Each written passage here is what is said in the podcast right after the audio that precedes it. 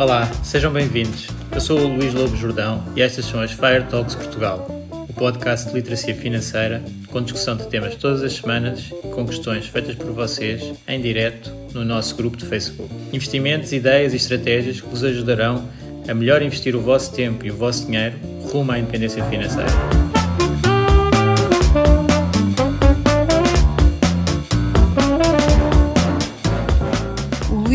Jordão trabalha nos mercados financeiros há mais de 20 anos. É um analista financeiro certificado pelo CFA Institute, criou o maior fundo português de ações e é atualmente responsável pelos produtos Stoic na SGF. Todas as opiniões expressas pelo Luís e eventuais convidados são exclusivamente suas e não refletem a opinião da SGF ou do CFA Institute. São ideias à data de gravação e estão sujeitas a alterações. Todos os investimentos envolvem riscos. Este podcast tem um intuito meramente informativo e não deve ser tomado como base para decisões de investimento.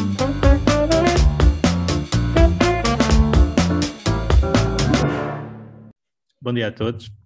Espero que estejam todos bem, tenham tido uma excelente semana no caminho para a FAIA. Hoje estou aqui com mais um convidado muito especial, que é o Gonçalo Wall, do Trabalho Remoto. Olá, Gonçalo, tudo bem? Olá, olá, tudo bem? Olá a todos. Antes de mais, muito obrigado pelo convite, Luís. É um prazer estar aqui. Obrigado por ter vindo. Então, o Gonçalo é a grande autoridade em Portugal sobre trabalho remoto e, e, vamos falar aqui um bocadinho deste tema que tem muita ligação com, com o movimento FIRE também. É, são, são dois movimentos que, que têm crescido um bocado em conjunto, porque no fundo o objetivo é, é ganhar liberdade. Então, eu gostava que começasses, Gonçalo, por, por explicar um bocadinho o teu percurso e a tua experiência com, com o trabalho remoto aqui à audiência. Então, eu descobri o trabalho remoto e acho eu descobri o trabalho remoto através do nomadismo digital. Eu há oito anos estava a trabalhar no escritório com quatro monitores à minha frente uh, na área de Sports Data, estava a ver jogos de voleibol e de futebol, que depois vendíamos os dados para as casas de apostas.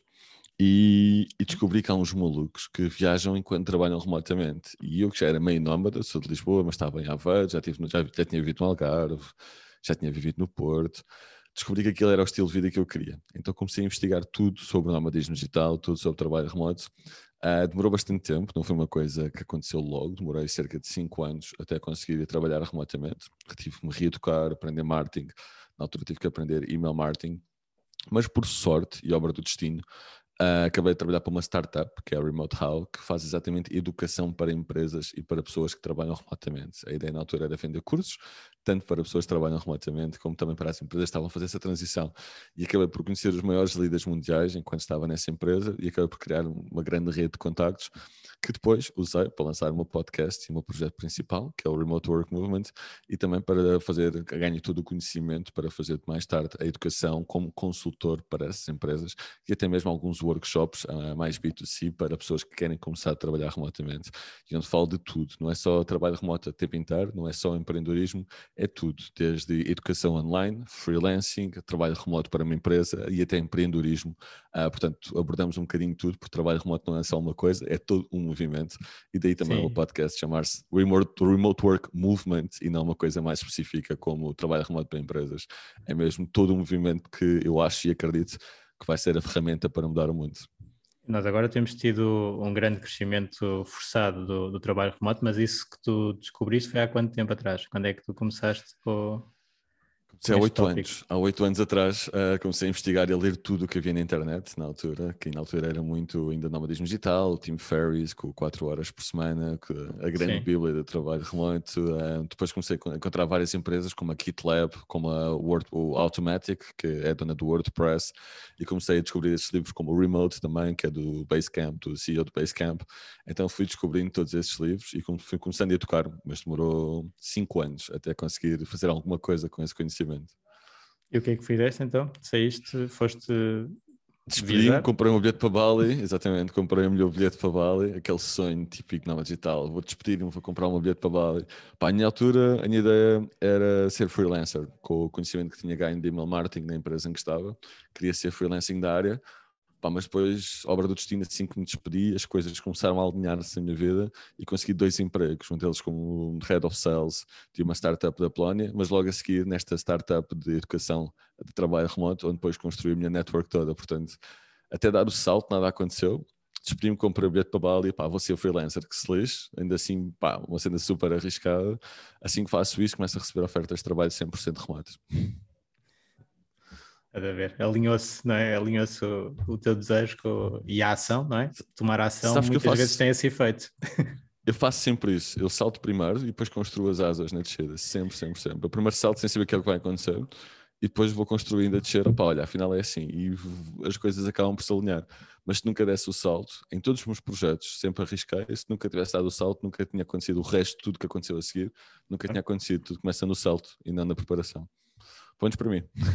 É verdade, e há muitas pessoas que ficam à, à, espera de ter tudo perfeito para avançar com um projeto, claro, até mesmo na área financeira também existe muito isso, eu vou aprender tudo sobre investimentos uh, antes de fazer o meu primeiro investimento, e isso uh, não quer dizer que não se deva aprender um pouco antes, como tu também fizeste no, no ler esses livros e conhecer essas experiências dessas empresas, mas uh, tem que se dar o salto para se começar, senão não se vai saber tudo antes de investir, de começar.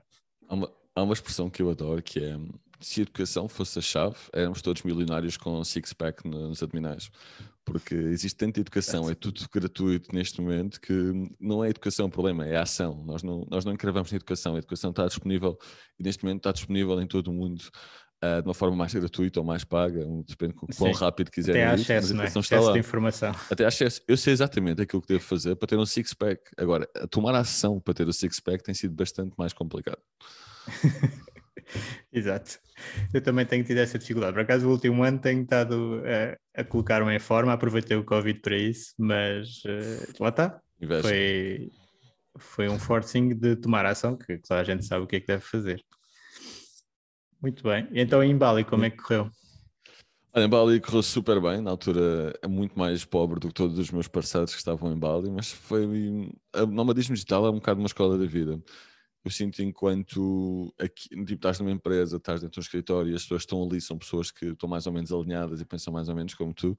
Assim que mudas para um ambiente aberto no nomadismo digital, e Bali é um dos maiores centros de nomadismo digital, tens tantos inputs de sítios diferentes, de pessoas diferentes, de geografias diferentes, de culturas diferentes, que o meu crescimento foi muito mais exponencial. Aprendi muito mais sobre tudo, sobre marketing, sobre estratégias financeiras, sobre onde abrir empresas, como abrir empresas, sobre a Five Flag Theory, uh, que é ter várias bandeiras em vários países. Aprendi isto tudo enquanto estava neste mundo e um, o que eu digo sempre é que enquanto normalmente aqui temos jantar, jantamos em casa, jantamos com amigos que já conhecemos há muitos anos, qualquer jantar em Bali para mim era, uma, era um workshop era falar de UX e UI na Trivago, era falar de uma startup de, de, de, exercício físico que estava a utilizar os dados do Apple Watch e que o CEO estava lá em Bali com a namorada que também era CTO e estavam os dois a crescer uma startup baseada em Singapura.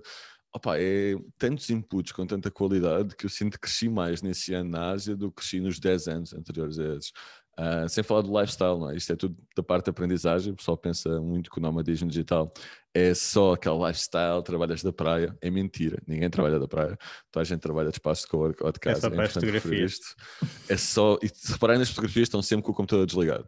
Mas acabou por ser uma coisa que eu não estava à espera, acabou por ser muito mais uma escola. Ou seja, viver nestas comunidades tão, diver, tão diversas, com tanto conhecimento e estar aberto a aprender acabou por ser uma grande escola para aquilo que eu depois comecei a fazer. Eles obrigaram-me, entre aspas, a lançar o meu negócio. Disseram, Gonçalo, por amor de Deus, estás um empregado das 9 às 5, salvo seja, tinha liberdade. Mas não, não é isso. Se fores empreendedor, consegues fazer isto.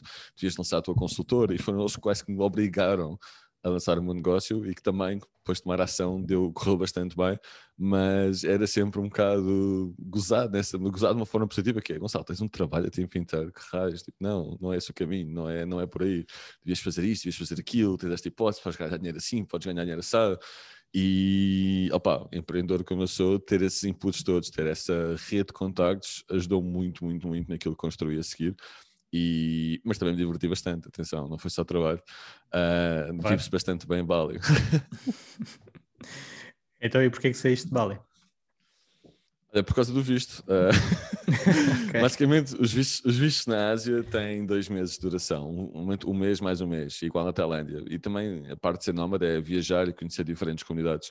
Então, na altura tive dois meses em Bali, depois fui para a Tailândia, tive um mês em Chiang Mai, um mês em Koh Samui, depois fui para a Malásia e acabei, era para ir para Sri Lanka, mas foi quando, quando houve os bombardeamentos nas igrejas, etc. Acabei por voltar para Bali mais dois meses, antes de ir para o Vietnã. Mas basicamente também esta diversidade ajuda-te muito a crescer, imagina-me eu sinto que as pessoas que imigram crescem bastante, porque de repente são postas fora de, fora de contexto e são obrigadas a adaptar-se a um novo contexto. Nós fazemos isto todos os meses. Uh, portanto, o mesmo Estava parte a mudar de sítio todos os meses? Sim. Ok, isso é intenso. É, não, foi intenso. Acho que o, o nosso sweet spot agora mudou bastante. É 3, 4 meses. Na altura, um mês, dois meses no máximo, era aquilo que estávamos a fazer. Tínhamos um ano para estar na Ásia e acabamos por viajar durante o ano para, para vários sítios diferentes. Uh, o nosso favorito, sem comparação, uh, Bali, será sempre Bali. Muito bem. Então, depois chegaste aqui a Portugal outra vez, uh, um bocadinho antes Sim. até do, do Covid, não é? Que nós nos encontrámos antes, foi. numa yeah. conferência, uh... no, no, num co-work ali ao pé da, do Marquês. Ah, pois foi, sim. Olha, essa foi a primeira conferência que eu fiz em Portugal, uh, no continente. Ou seja, eu fiz. Basicamente já, estava em, já estava em Portugal há quatro anos. Eu emigrei para a Alemanha, uh, tive lá dois anos na Alemanha, depois emigrei para a Polónia, tive lá um ano. Até já não estava em Portugal há quatro anos quando cheguei cá. E cheguei numa posição em que já falava muito de trabalho remoto e estava a organizar a primeira grande conferência sobre trabalho remoto que foi a Remote Shift, que foi muito, muito divertido. Isto tudo pré-Covid, ou seja, pré-Covid o trabalho remoto era um bocado Sim. conversa de guru, era tipo, estes gajos são malucos, qualquer coisa assim. Ainda tivemos, mas uh, para as pessoas que nós tivemos nessa conferência, acabaram por ser pessoas que já estavam em segredo, sem dizer onde é que eram, a indagar, porque tínhamos pessoas da Altice, tínhamos pessoas da Bolt, que depois acabaram por ser meus clientes, já tínhamos pessoas de várias empresas que já estavam a olhar para o trabalho remoto pré-Covid, mas estavam a olhar mais low profile e mais em segredo, muito dentro das equipas da IT também, para começar. Pois, porque antes Pronto. era quase inconcebível, não é? O trabalho remoto era uma situação muito, muito estranha. Uh... Sim, eu lembro-me, a Sonai disse que vamos implementar trabalho remoto, fizeram um mega press release a dizer que iam implementar o trabalho remoto e implementaram uma vez por semana, que era a sexta-feira. Agora volta-se a falar remoto. um bocado no trabalho remoto modelo híbrido, não é? Há vários modelos híbridos, é preciso ter cuidado com isso. Uh, há modelos híbridos bons e há modelos híbridos maus. Portanto, quando falam do modelo híbrido, eu pergunto sempre: não, não, não, o que é que exatamente vão fazer? Porque há coisas muito boas e há coisas muito más. Tens, tens um modelo híbrido que é, imagina, 3-2, 3 dias em casa, 2 no escritório, ou ao contrário, que é absolutamente ridículo, não serve para nada, é uma perda de tempo, mais vale estar inquietos. E tens o modelo híbrido que é, nós temos um escritório, mas vocês podem trabalhar de onde quiserem, não nos interessa na realidade onde é que vocês trabalham, são bem-vindos ao escritório, são bem-vindos também para mudar-se para Arcos de Valdevez ou para se mudar para Beja, uh, tem que ficar dois em dois meses, passar uns dias, e é isso nós queremos, isso, isso para mim é que é trabalho híbrido, é dar a liberdade e acho que liberdade vai ser uma palavra que vamos usar bastante hoje, é usar a liberdade do trabalho remoto para dar liberdade às pessoas de viver onde quiserem e de estarem onde quiserem. Uh, agora, é 3-2 para mim é uma palhaçada e não serve para nada. Esse Sim, é forçar, não, não é? Portanto, forçar um horário que, é, que não é não. natural. E não, não, mudas nada, ou seja, neste modelo livre não mudas nada, não mudas, as pessoas não se podem mudar de Lisboa, não se podem mudar do Porto, têm que ficar no centro de Lisboa ou perto, têm, têm que ir para o trânsito à mesma. Não, é um tipo de modelo que não ajuda ninguém. As pessoas continuam estressadas, continuam a ter que ir para o trânsito, continuam a ter que morar no centro de Lisboa. Para quê? se já provámos no último ano e meio que o trabalho remoto funciona sem qualquer educação, sem qualquer preparação das empresas, o trabalho remoto funcionou. Imagina se estas empresas agora investissem em educação dos gestores, investissem em educação dos empregados, o que poderíamos fazer com isto tudo. Uh, e agora, parte, desse, parte agora do meu trabalho já não é tanto dizer o trabalho remoto é bom, é mais dizer isto não é trabalho remoto, é, precisamos de educar-nos. O trabalho remoto a sério é isto, que é, é liberdade. É liberdade de escolha, é mais liberdade de horários, é liberdade de escolher de onde é que trabalhamos, tudo isso é que é trabalho remoto.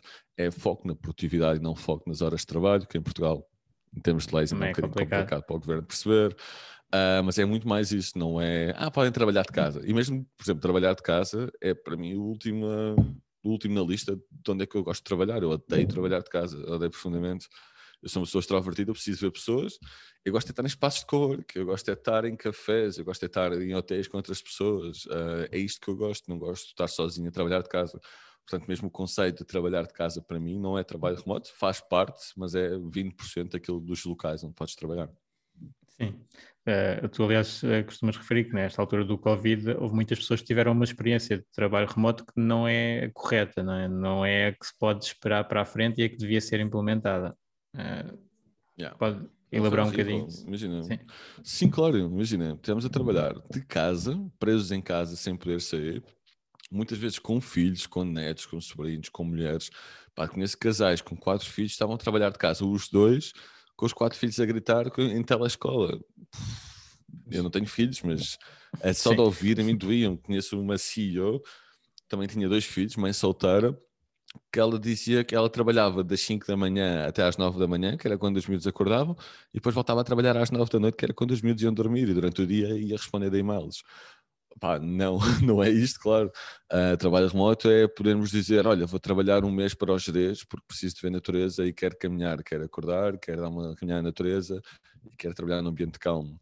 O que nós fizemos foi uma espécie de trabalho de emergência, e mesmo dentro das empresas, o que as empresas implementaram foi quase tudo mal feito. Eu percebo que foi uma implementação de emergência nos primeiros três meses, 100% desculpados, já estamos nisto há um ano e meio, já era a altura de termos é. feito um bocadinho melhor. Por exemplo, comunicação. A maior parte das pessoas que eu conheço trabalho remoto queixam-se da mesma coisa, estão em quase em pré-burnout, ou algumas já estão em burnout, por causa do excesso de comunicação síncrona, por causa do excesso de chamadas de Zoom, por causa do excesso de telefonemas, uh, por causa do excesso de mensagens no, dos vários sistemas de mensagens. Uh, enquanto uma empresa remota aposta muito mais na comunicação assíncrona, por exemplo, o CEO da Duist, que é uma empresa 100% remota, ele partilhou o horário, o calendário dele de uma semana e tinha quatro chamadas na semana toda.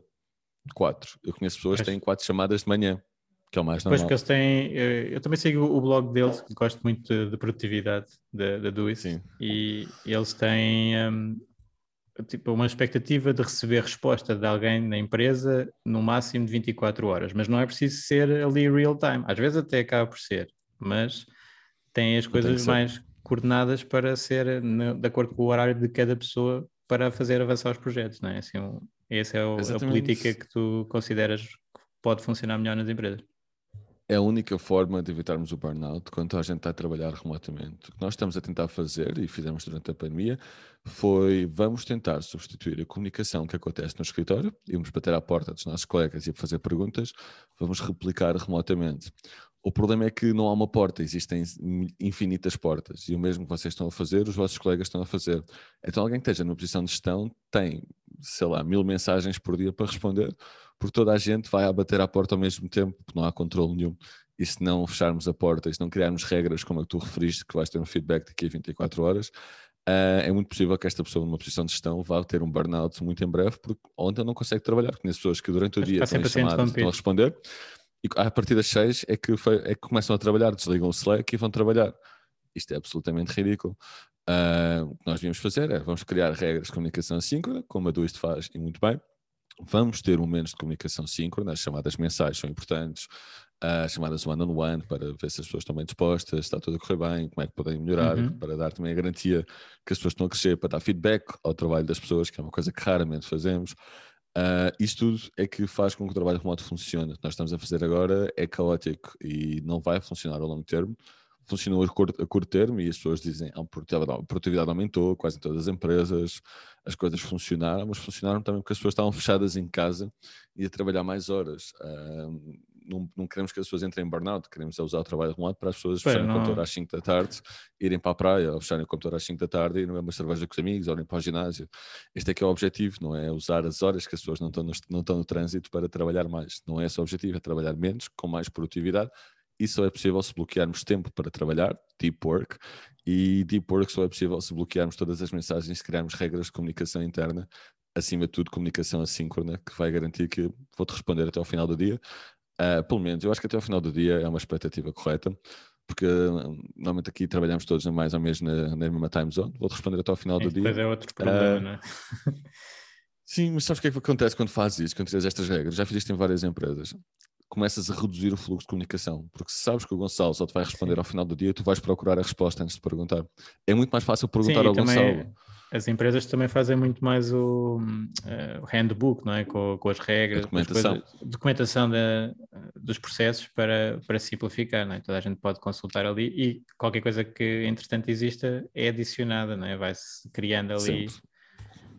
Um... É, é, é, exatamente isso, vais criando ali um, um centro de informação é? que as pessoas, as pessoas têm que ir ao centro de informação antes de perguntarem alguma coisa. Uh, e é isso que as pessoas começam a fazer porque sabem que o Gonçalo, se o Gonçalo só responde amanhã, mais vale encontrar ele a resposta. Uh, eu às vezes não respondo às pessoas por uma questão de educação, não lhes respondo e eles vão encontrar a resposta. Ah, já não é preciso, obrigado. Bem-vindo. Está feito. Uh, é isso. Imagina, eu li no outro dia também. Podes reduzir.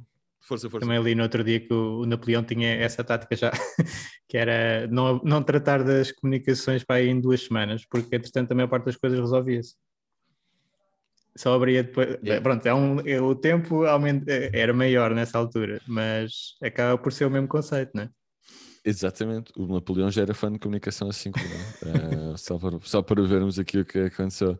Não, mas as coisas começam a acontecer de uma forma muito mais orgânica e, e a qualidade de vida e, teu, e, a tua qualidade de trabalho aumenta bastante, não está a ser interrompido de 5 em 5 minutos. Okay. Agora queria te perguntar para as pessoas que uh, podem estar a querer explorar aqui no, na área do FIRE, eu acho que é extremamente interessante o trabalho remoto, até na, numa perspectiva financeira, para além das liberdades de tempo e, para, e a liberdade geográfica, Uh, aqui também tem a ver com a parte geográfica, que é nós podermos trabalhar para empresas de outros países que têm outros níveis salariais e estando em Portugal com um custo de vida bastante mais, mais baixo. Isso, como é que tu vês? As empresas também ajustam um pouco, o... há empresas que ajustam e empresas que não ajustam, não é? As remunerações. Essa, é que...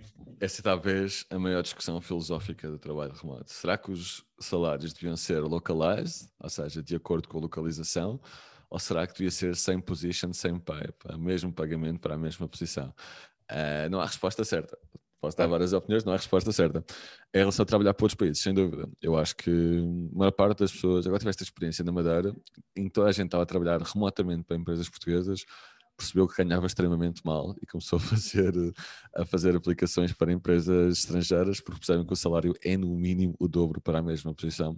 Depende do país, mas é no mínimo o dobro, Alemanha, UK, Estados Unidos, etc. Portanto, sim, pode-se fazer isso e é bastante fácil. Acho que a skill mais importante hoje em dia é o inglês. É, eu acho que eu acho que os miúdos, eu digo isto sempre aos miúdos quando vou agora às escolas falar, a skill mais importante da vossa vida é o inglês, porque vocês vão mudar de carreira a cada três anos no mínimo. Uh, já mudei, tenho 34, já mudei umas 5 vezes de carreira. Uh, vocês vão estar de carreira N vezes. A única coisa que vos vai safar na vida é o inglês. Quanto melhor falar inglês, melhor vão aprender, melhor vão se desenvolver, mais acesso vão ter a trabalho fora. Mas há tanto emprego e os portugueses são tão bons a trabalhar e falamos tão bem inglês, em geral, que somos naturalmente os preferidos para empresas internacionais. Por exemplo, a Duis tem uma comitiva de portugueses, quase todos do, na área do Word. A GitLab okay. tem uma comitiva de portugueses. A WordPress tem uma comitiva de portugueses. E é só porque trabalhamos muito, muito, muito bem. Uh, portanto, temos esta vantagem competitiva de falar três línguas, out of the bed. Nós acordamos e falamos três línguas, o portunhol, uh, o inglês e o português. Mas se formos sempre, imagina, se tiveres um cliente espanhol, tu consegues falar espanhol mais ou sim, menos. Sim. Uh, eu, consigo, eu aprendi a falar espanhol a falar espanhol. Uh, isso foi bastante bem, mas temos essa vantagem, temos a vantagem das, das nossas universidades, apesar de todos os problemas de financiamento, funcionam muito bem e dão-nos uma boa educação, mais nas áreas técnicas. Uh, não façam falar de universidades para a área de humanidades, porque para mim são completamente inúteis.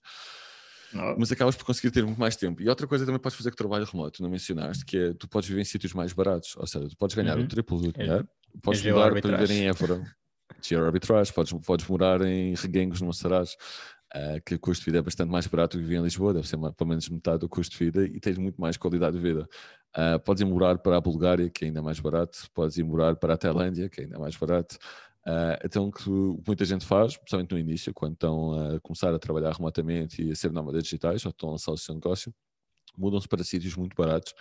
Na Europa, esse sítio tem sido a Bulgária, a Bansko, que é uma vila cheia de trabalhadores remotos no, nas montanhas, e na Ásia tem sido a Tailândia, a Chiang Mai, por ser muito, muito barato e ter uma boa qualidade de vida, e Bali já é um bocadinho mais caro, mas às vezes também fazem isso. Uh, portanto, consegues ganhar a dobrar, não é? Consegues duplicar ou triplicar o teu sim, salário, sim. mas também consegues viver em sítios que te permitem ter muito mais liberdade financeira, no sentido em que vais gastar muito menos para viver e podes viver com muita qualidade por metade do preço de Lisboa. Pois, é, não, não, isso é mesmo um dos tópicos interessantes aqui desta, desta área e que eu gostava Sim. de expor a comunidade a isto. Nós, nós, já temos falado um pouco disso, mas ainda, ainda pouco. Uh, temos falado par, mais da parte de investimentos, mas claramente tu conseguires aumentar o teu rendimento por estares a trabalhar para uma empresa que a referência é, é Estados Unidos ou Alemanha ou, ou UK. Uh, estás a trabalhar para uma empresa que a referência é isso, portanto, aumentar o teu potencial de, de ganho e depois ainda podes mudar e, e cortar custos, uh, é um duplo, duplo ganho que permite aumentar a taxa de poupança para os tais níveis normalmente conhecidos para FIRE, não é? que é os 50%, Sim. os 60%, coisas desse género. E se calhar é fazer mais... a mesma coisa ou até menos, porque uh, eu acho que também nesta, nesta comunidade, neste novo ambiente, uh, o foco na produtividade é muito maior do que no tempo de trabalho, no, no, no, setor tradicional, digamos assim. E eu notava muito isso na área de investimentos, estar-nos a obrigar a estar num, num edifício de, das tantas às tantas, das nove às nove quase, às 18, uh, para depois o principal output serem ideias e ser algo mais intangível que tu uh, eventualmente até consegues uh, melhor uh, estando noutros ambientes fora do escritório é, é, algo super poderoso. Portanto, tu aumentas imenso a tua produtividade potencial ao fazer esse, esse move. Eu acho que ainda podes é. fazer mais. Imagina, podes ir para comunidades em que as pessoas sejam like-minded. Imagina, podemos criar uma comunidade e juntar 100 pessoas que são fãs do movimento Fire, uns mais experientes, outros menos experientes, e podes usar reguengos no Açarás uh, e estou a dizer, olha pessoal, em junho vamos todos para reguengo no Açarás, tem água, tem este estilo de vida, vamos todos para lá ver como é que é aquilo, e estás um mês com 100 pessoas a aprender uns com os outros numa comunidade que vai obrigar a crescer exponencialmente o teu conhecimento, porque toda a gente tem experiências diferentes. Uh, Epá, esta habilidade dar umas mim... ideias para o retiro Fire, espetacular. Esta habilidade de estar em sítios com outras pessoas que sabem mais do que tu é mágico, literalmente. Consegue mudar uma vida. Isto pode ser feito para qualquer coisa. Podes fazer isto com cripto, podes fazer isto com marketing. Uh, esta habilidade de convidar as pessoas para estarem todas juntas, uh, que têm os mesmos interesses, mas que têm experiências diferentes, a combinar estratégias, a conversar daquilo que fazem, como é que fazem, é, ajuda-te a crescer 10 vezes comparado com o ambiente normal. Portanto, podes literalmente fazer isso, podes criar o primeiro Retreat Fire em Portugal, uh, em Reguengos, no Açarás. ok, mas se tens algum contacto em, em Reguengos? Opa, não tenho, mas eu gosto muito do nome. Eu acho que Reguengos, no Açarás soa bem. Agora, okay. algo, olha, vamos mudar então para Arcos de Valdevez, que o senhor presidente de Arcos de Valdevez criou um espaço de cowork esta semana e merece também publicidade. Ok. Ótimo. Então, e como é que Portugal está a adotar o, o trabalho remoto e o, e o nomadismo digital. Já agora, este, estes dois conceitos, até para quem explora pela primeira vez uh, esta área, faz alguma confusão, mas pronto. Explica só trabalho remoto e, e nomadismo digital aqui para a audiência. Então, trabalho remoto é todo o trabalho que é feito num computador fora do escritório. Bastante simples. Estamos quase todos a trabalhar remotamente neste momento. A nomadismo digital, o nomadismo digital é quem utiliza esta liberdade de trabalhar remotamente para viajar enquanto trabalha. Eu, como foi dito aqui, eu vivo um, dois meses em cada sítio e estou em constante mudança, sou nómada. Mas não é obrigatório ser nómada, eu diria que só 5% dos trabalhadores remotos, ou menos, é que são na verdade nómadas digitais. É um estilo de vida que dá muito trabalho, que para mim, pessoalmente, Gonçalo, faz sentido, mas que para a maior parte das pessoas não faz tanto sentido porque têm outras obrigações, porque gostam do sítio onde vivem. O que eu posso fazer é posso testar vários sítios e escolher depois onde é que eu me sinto melhor. No meu caso, é, neste momento, é Bali e Madeira, mas está sempre a mudar. Uh, quem sabe, uh, pode ser sítio qualquer no futuro. Pois, eu considero-me considero location independent mas estou sempre, tenho estado em Lisboa, pronto. Mas eu, o, que, o que eu sinto é que That's eu consigo okay. trabalhar, e já há muito tempo, consigo trabalhar de qualquer lado, pronto. Eu preciso de um computador, Sim. internet, livros e, mas, e está. Se te apetecer ir um mês para Arcos de Valdevez, trabalhar de Arcos de Valdevez com 99 pessoas no movimento FIRE, podes fazer isso, essa Sim. liberdade, essa location independence e esse mindset que te ajudam que Tu não tens de estar aí, tu escolhes estar aí, porque podes estar em qualquer sítio, escolhes estar aí, Podias ter escolhido Arcos de Valdevez, que também é bem giro. Uh, ou reguengos. Mudar, nós ou, ou reguengos de Monsaraz, tem um bom fim. Uh... Então, e, e, as comunidades em Portugal? Tu fizeste agora um, um trabalho na, na Madeira, não é? Está Sim. em bom ritmo. Portugal Nomadismo Digital temos duas, temos duas velocidades. Uh, para mim é complicado falar disto porque é até um bocado frustrante, uh, mas vou dizer as duas velocidades que temos. Portugueses nómadas digitais ainda há bastante poucos, que está a crescer imenso agora com o crescimento do trabalho remoto e tivemos bastantes portugueses na Madeira, mas em termos de atração de nómadas digitais, Lisboa é a cidade número um do mundo no Nomad List, que é nomadlist.com, que é uma basicamente um ranking das várias cidades à volta do mundo. Lisboa é uhum. é número um há muitos anos uh, e Xangu, Bali é número dois, acho que agora está a trocar. Isto vai mudar porque Xangu está a começar a cair, mas isso é outra história. Mas basicamente Lisboa, há muitos anos que se tornou o epicentro de toda esta comunidade na Europa e é, é o sítio na Europa com mais nómadas, sem qualquer estilo de comparação. É a maior comunidade da Europa em termos de nomadismo digital e uma das maiores do mundo mesmo. Portugal. Portugal tem, tem alguns projetos interessantes. Eu sou um bocado suspeito. Eu criei o projeto Digital Nomads Madeira, que era um projeto que já merecia. A Madeira é um dos sítios mais bonitos e mais incríveis em que eu já vivi e tem mais coisas para fazer e tem preparada para receber novas digitais que eu conheço. Uh, o projeto correu muito, muito bem. Investimos cerca de 35, 40 mil euros e estamos a ter um impacto económico de 1 milhão e meio a 2 milhões uh, de euros por mês de retorno à economia. Portanto, pode-se dizer para um investimento público ou privado foi bastante bom. Uh, temos cerca de 2 mil... é muito bom. É. E temos cerca de 2.500 nómadas nos primeiros 5 meses, que era mais um projeto piloto, estava baseado na Ponta do Sol e decidimos também usar este projeto para hum, ajudar nesta minha missão de descentralizar. Não fizemos no Funchal, do propósito. Eu quero usar o trabalho remoto para descentralizar e criar comunidades fora das grandes cidades. Portanto, fizemos na Ponta do Sol, que é uma vila lindíssima, no sítio mais quente na Madeira, no Sudoeste.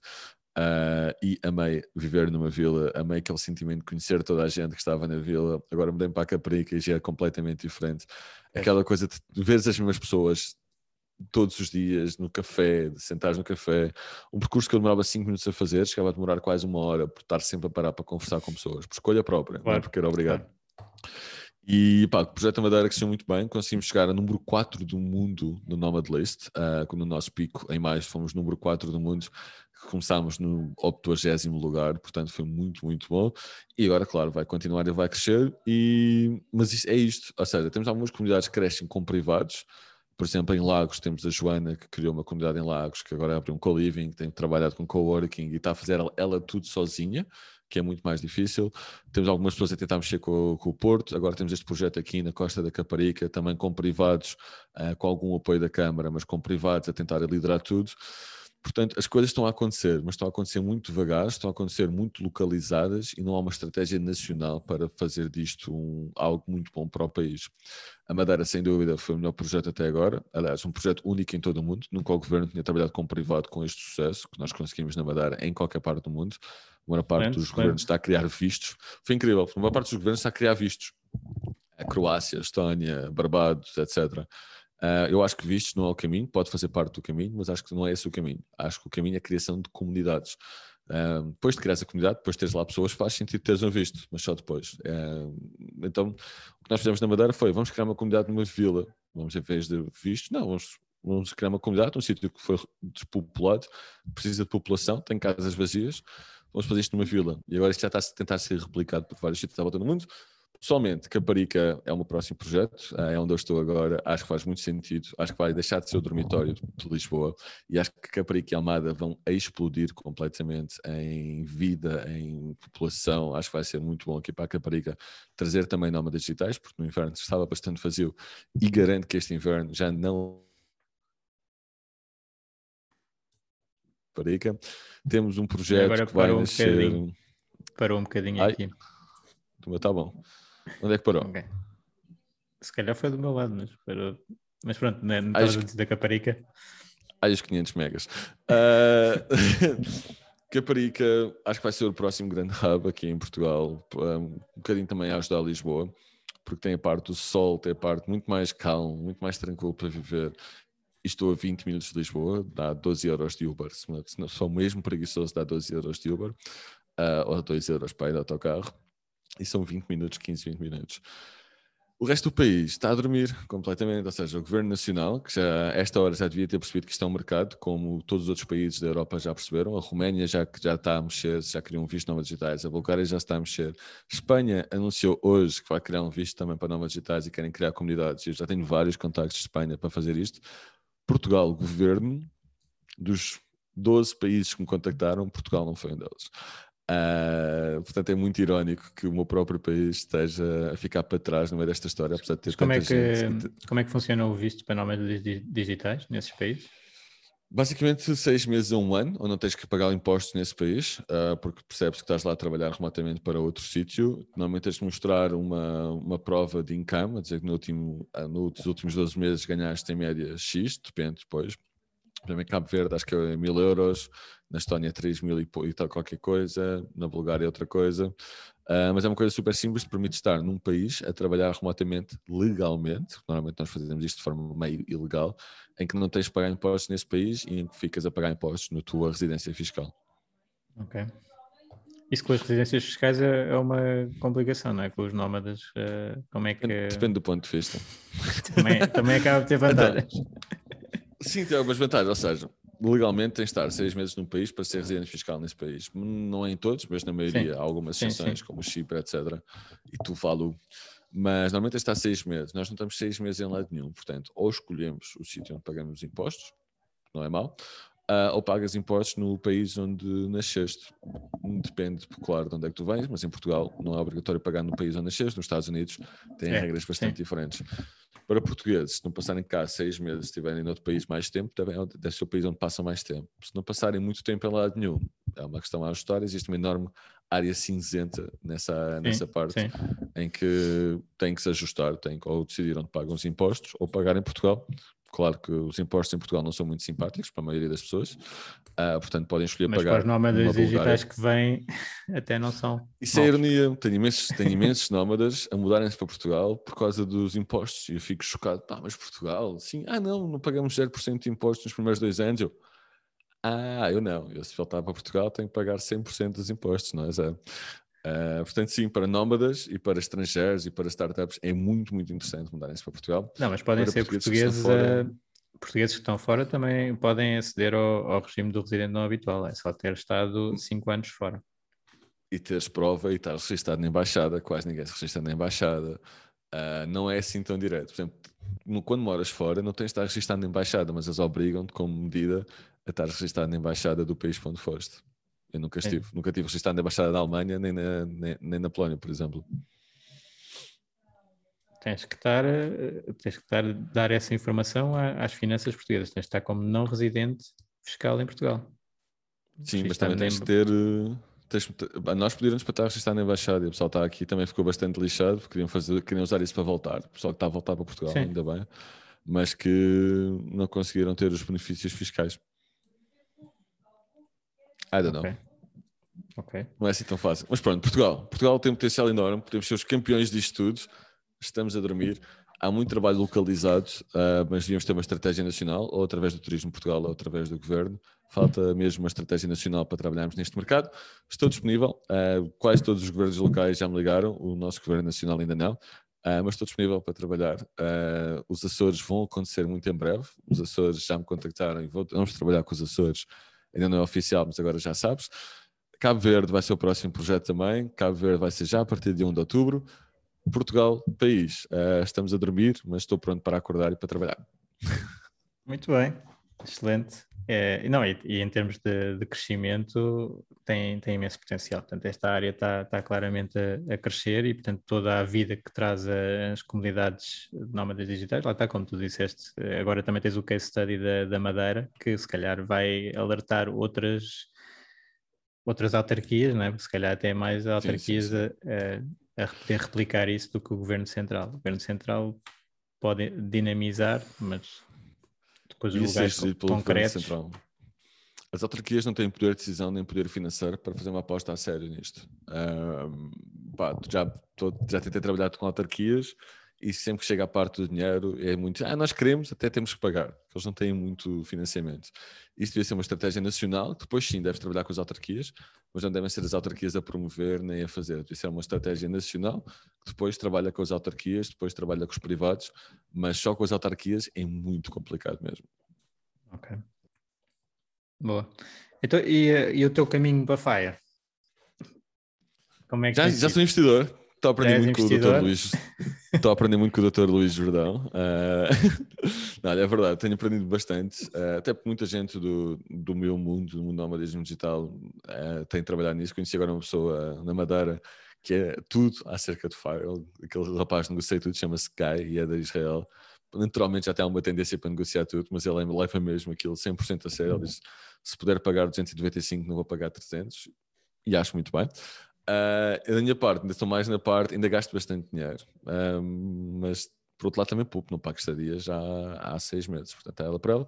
Agora, o que eu estou a apostar muito é em investir, quero muito, estou a tirar 20, 30% do meu dinheiro para investir, set it and forget it, basicamente, e estou a diversificar muito, tenho algum dinheiro em cripto, tenho bastante, tenho algum dinheiro em ações, principalmente nestes dois mundos, e agora estou a investir também em negócios mais físicos, uh, tenho uns co-living que estou a abrir na Madeira, e vou começar uma nova empresa que também vai me deixar investir e criar bandeiras em vários países. Uh, portanto, falta-me outra parte, falta muito o outro lado, que é fechar a carteira um bocadinho mais. Pá, gasto muito dinheiro e este estilo de vida também é propício a gastar bastante dinheiro, uh, porque o pessoal, toda a gente ganha bastante dinheiro, pá, a média salarial o pessoal que tem à volta é 5 mil euros. E tenho pessoas, por exemplo, que não cozinharam uma única vez na sua estadia na Madeira, tiveram lá quatro meses, nunca cozinharam, comem sempre fora. Nós estamos alguns no meio, mas gastamos bastante dinheiro. Outra, mas lá está, é um misto. Imagina, gasto muito mais dinheiro em comida e em restaurantes, mas não gasto dinheiro em roupa, por exemplo, porque não cabe na mala também. Uh, só gasto dinheiro em tecnologia. Pois tem que ter um é estilo isso. mais minimalista aí para, para andar Sim. a passear de um lado para o outro.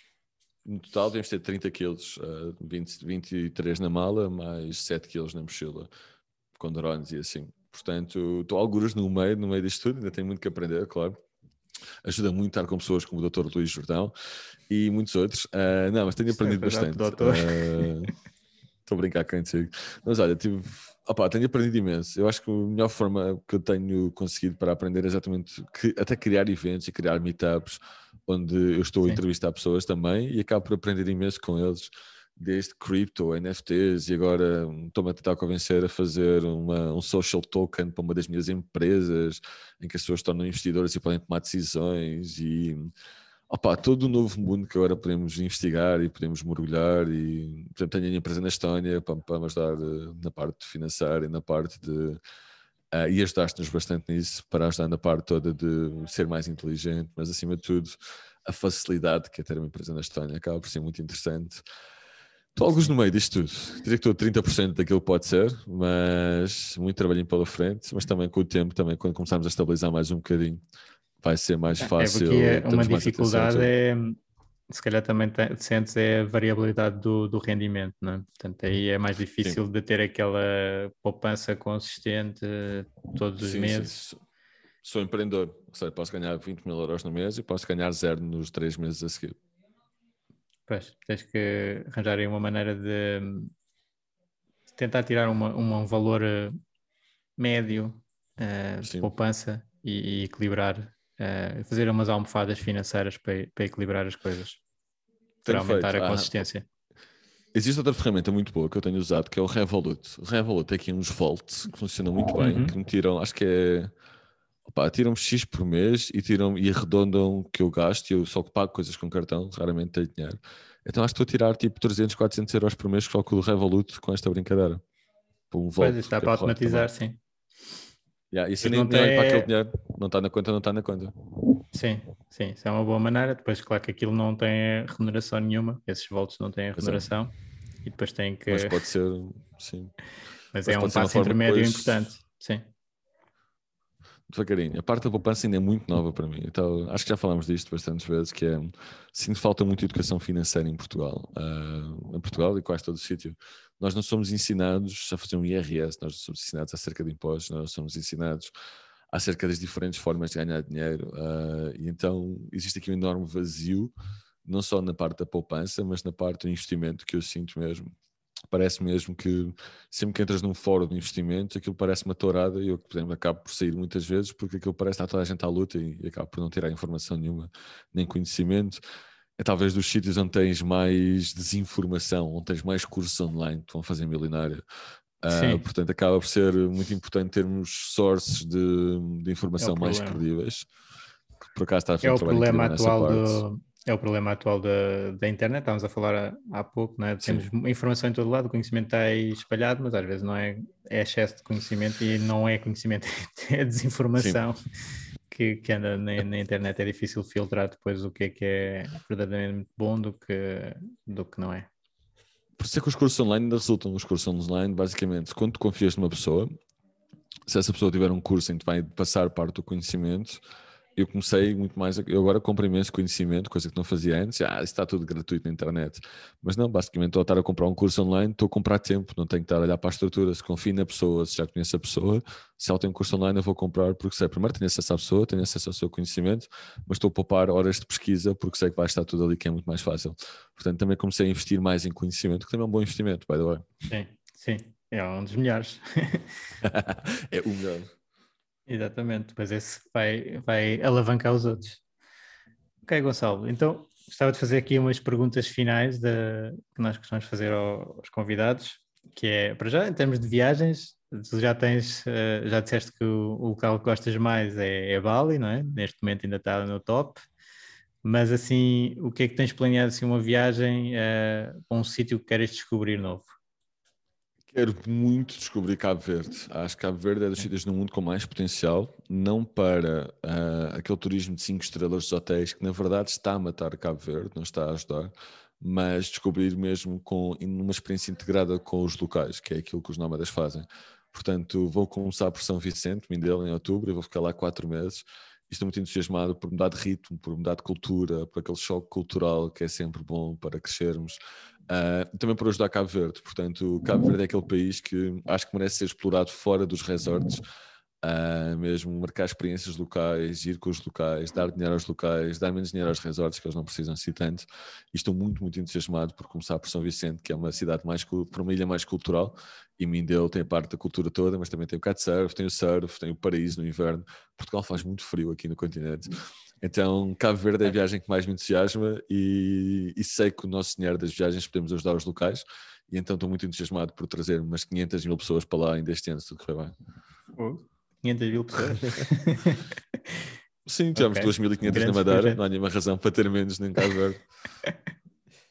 Muito bem, excelente. E, um, e em termos de, de, recursos que tu recomendas assim, para as pessoas uh, saberem sobre o trabalho remoto, entrarem é, tipo, pode ser de qualquer área, tá? pode, ao teu podcast, claramente, vamos pôr no, no, nas show notes, mas uh, livros, blogs, outros podcasts, YouTube. Vou estar. Aí tem tanta coisa, vou estar três. Então temos o Remote, que é do JFH, que é do fundador do Basecamp, que é talvez para empresas a maior bíblia uh, em termos de implementação de trabalho remoto é o livro dele, chama-se Remote, não podia ser melhor podcast Distributed, que é do, do Matt uh, que é o fundador da Automatic, que entrevista as pessoas de longe mais interessantes também na área das empresas, trabalho remoto, gestores, gestores de pessoas, é talvez das pessoas mais inteligentes neste movimento e o podcast dele é incrível. Nomadismo Digital, tenho que falar da Bíblia, uh, 4 horas por semana, 4 Hour Work Week, Dr. Tim Ferriss. Já teve ter uns 10 anos esse livro e está está como no primeiro dia, está atual, faz todo o sentido, mais na área um bocadinho do empreendedorismo, mas faz todo o sentido. Sim, sim. E um livro e um livro que me ajudou muito na minha vida e eu gosto muito do, da personagem por trás dele, que é o Derek Sivers, chama-se Hell yes, Hell yes or No. Basicamente, é ótimo, sim.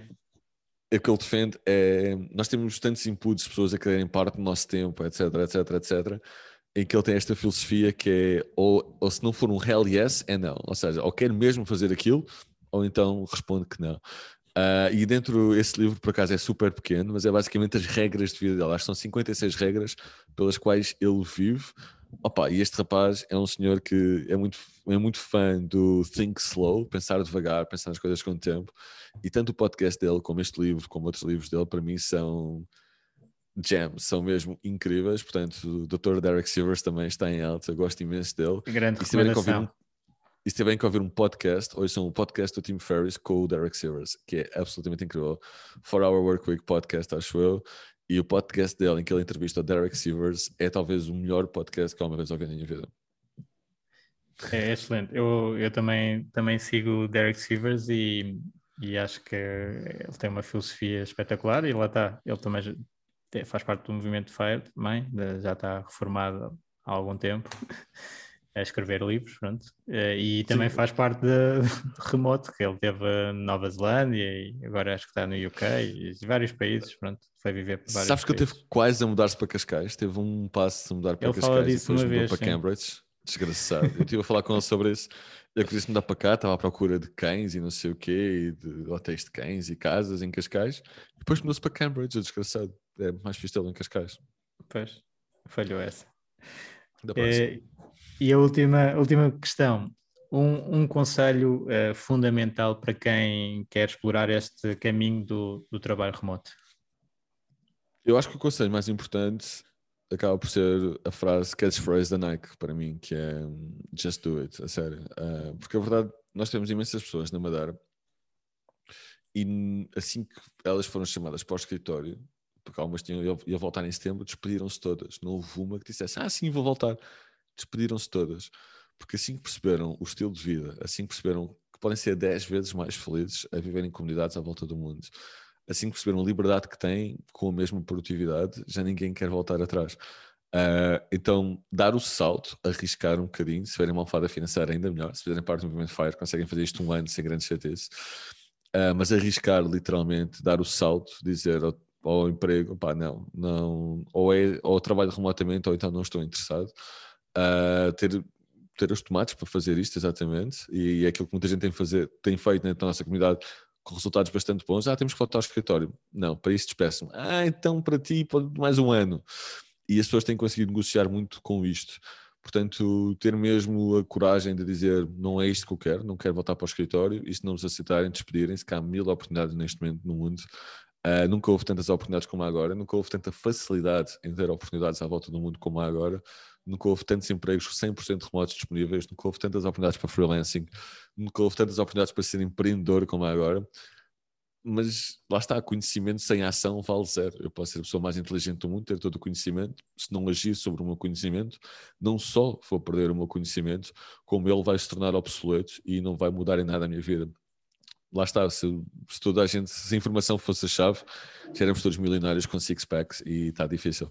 Portanto, é mesmo ação, ação, ação. Quando leem uma coisa, quando empreendem uma coisa, acionem. Quando aprendem marketing digital, pá, criem um blog como o Luís, acionem, testem, testem, testem. É a única forma de crescer, é tomar ação.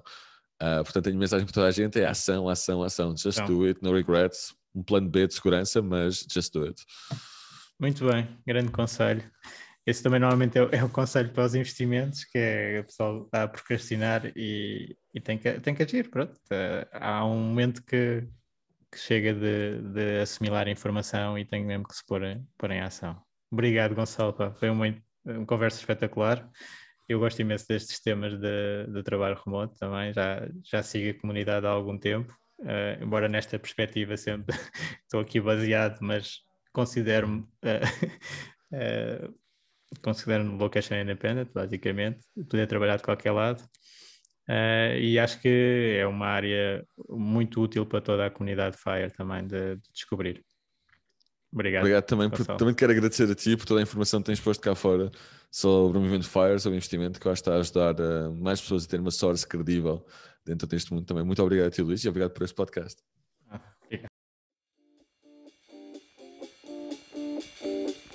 Obrigado por ouvires. Junta-te à discussão através do grupo Fire Talks Portugal no Facebook e não te esqueças de ver a descrição onde poderás encontrar mais informações. Até à próxima!